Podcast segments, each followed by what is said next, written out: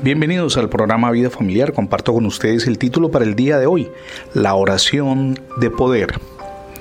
Quizás se esté preguntando cómo es la oración de poder, cuáles son sus características. Desearía sin duda usted conocerla para entrar en esa dimensión sobrenatural en la cual nuestro Padre Celestial se manifiesta de una manera sorprendente. Comencemos diciendo que la oración desencadena el poder de Dios, hace posible lo imposible, constituye, y debemos insistir en eso, una puerta a lo sobrenatural. Sin embargo, la oración es una de las disciplinas a las que menos le presta atención el cristiano convencional. Leí una historia de alguien que sin duda atravesó por un mal momento, pero comprobó cómo es la oración de poder. En el texto que comparto con usted, deja claros sus sentimientos, pero también sus esperanzas. Cuando mi hermana se enteró de que tenía cáncer, dice este hombre, les pedí a mis amigos que oraran.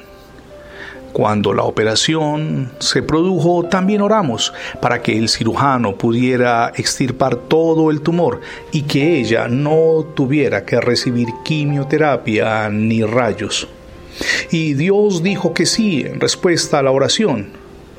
Cuando compartí la noticia, relata este hombre, un amigo señaló, qué alegría que la oración tenga poder. Y yo le respondí, qué agradecido estoy de que esta vez Dios respondiera que sí. Mi amigo y mi amiga Santiago, el apóstol afirma que la oración eficaz del justo puede mucho. Eso lo leemos en la Carta Universal de Santiago capítulo 5 verso 16 pero cuando dice eficaz significa que cuanto más intensamente oramos o cuanto más personas lo hacen, más probabilidades hay de que Dios conteste con un sí. Ese es un interrogante interesante. Yo he recibido suficientes no o quizá una espera de parte de Dios en respuesta a mis oraciones y también a las de las personas que me estaban acompañando en el clamor. La oración de una persona, de una sola persona, puede marcar la diferencia, cambiar el curso de la historia cuando se dirige a Dios de corazón. La oración es poderosa, pero también es un gran misterio. Se nos enseña a tener fe, a pedir con fervor y con denuedo, a perseverar y a someternos a la voluntad del Señor. No obstante, Dios responde según su sabiduría y de la mejor manera.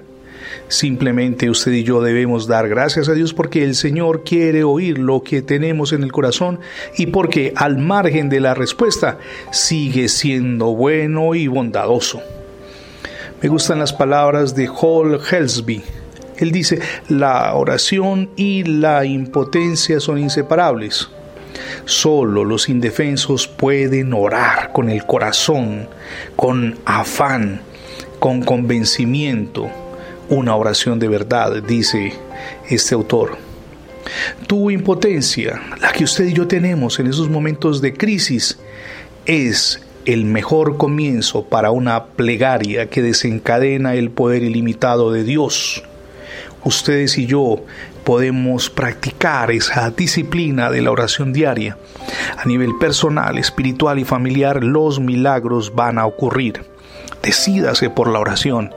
Dios, el Dios en el que creemos, el Dios de milagros, sigue obrando de una manera sorprendente. Si no ha recibido a Cristo, hoy es el día para que lo abra su corazón, para que lo reciba como su único Dios y Salvador. Es la recomendación que le hacemos desde la misión Edificando Familias Sólidas. Reciba a Jesús hoy, no deje para mañana esta importante decisión.